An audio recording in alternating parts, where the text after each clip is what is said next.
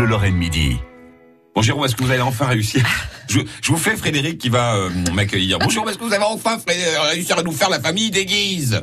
Hein? J'ai failli le faire comme ça. Ah. On est au début du XVIe siècle. Oui. Arrive une branche chez les dans la famille de Lorraine. Oui, parce les qu'en fait, Guises. oui. Claude. Voilà. Claude. Claude Un de des Guise. fils de Voilà. Philippe de Gueldre, femme, Ouais. et René II de Lorraine. Voilà, alors euh, euh, qui ont eu plusieurs enfants, dont euh, Antoine, on verra ça bientôt. Enfin, je ne sais pas si on le verra d'ici la fin de l'année 2020, mais en tout cas, euh, oui, ils ont eu aussi euh, euh, Claude de Guise. Alors, c'est quand même à Philippe, la duchesse, Philippe de Gueldre, que les Guises finalement doivent leur destin, parce que vous savez que les les ducs de Lorraine, pas bêtes, se marient un coup à gauche, un coup à droite.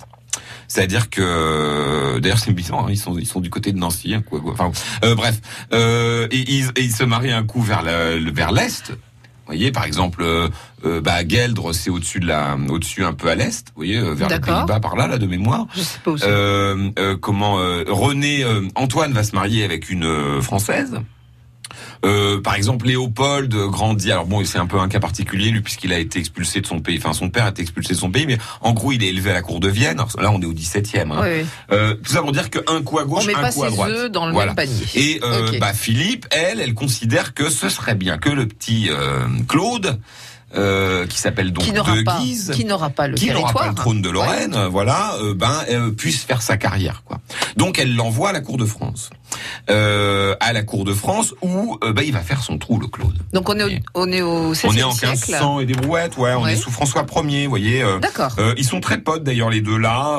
Il va participer Claude à, aux guerres d'Italie. Enfin c'est un type qui monte en grade. hein. D'ailleurs il va devenir assez rapidement duc de Guise et fonder donc ce- cette lignée des ducs de Guise qui va vraiment faire trembler le trône des rois de France.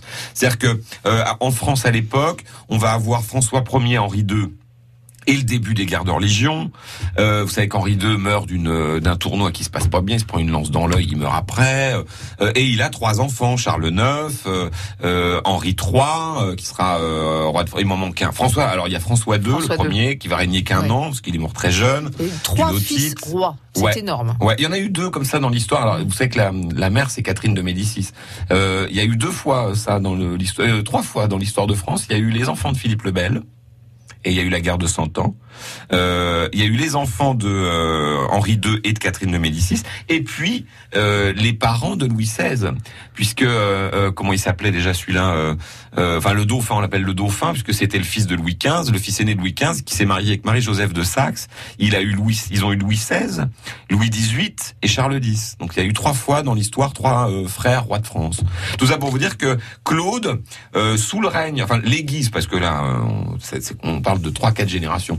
Euh, au début du règne de, enfin euh, Claude de Guise, au départ c'est un grand chef militaire. Il devient euh, duc de Guise et ses enfants et petits enfants vont devenir les chefs des catholiques ultra catholiques. Ah oui, ça. Et euh, ils vont quand même dominer la France. Hein. C'est-à-dire que Henri III va être obligé de s'enfuir, le roi de France quand même, hein, de Paris à cause euh, de l'arrivée d'un Guise euh, qui est adulé par la population. Alors en plus, il a le côté marketing. Euh, il s'habille en blanc, euh, il est beau gosse, il est très beau. Blonds yeux bleus, un regard un peu d'aigle. euh, les Parisiennes sont raides dingues de lui. Et donc on invente les barricades à ce moment-là, vous savez, pour empêcher les, le roi de France d'attaquer les Parisiens. Euh, euh, le- le- les Parisiens euh, mettent des barriques, tout ce qu'ils trouvent au milieu des Ouais. rues. C'est une vieille tradition qui va continuer euh, au sait 19e, faire. Ouais, ouais. euh, même pendant la libération de Paris. Tout ça pour dire que ces guises-là vont euh, euh, faire trembler le trône jusqu'à ce que l'un d'entre eux soit assassiné au château de Blois. Alors c'est marrant d'ailleurs, c'est très lorrain hein, comme euh, scène puisque Henri III euh, le fait venir au château de Blois avec son frère pour soi-disant les États généraux, une réunion politique, enfin bref. Il est marié Henri III à une Lorraine, rappelons-le, Louise de Lorraine-Vaudémont. Euh, et il va faire poignarder le duc de Guise par ce qu'il appelle les 45, c'est-à-dire des soldats écossais, qui sont planqués dans sa chambre, enfin à côté de sa chambre, et qui vont plaf, plaf, plaf, euh, le... euh, tu vois Et po- Poignardé, quoi. Le poignarder alors Ouais. qu'il était en train de manger des prunes de Brignoles. Ah zut. Ouais, c'est quand même bête. C'est- c'est- comment Le on type sait est là, ça il- Parce qu'en fait, euh, il avait faim, c'était très tôt le matin, et il ouvre son drageoir, il prend une prune et là...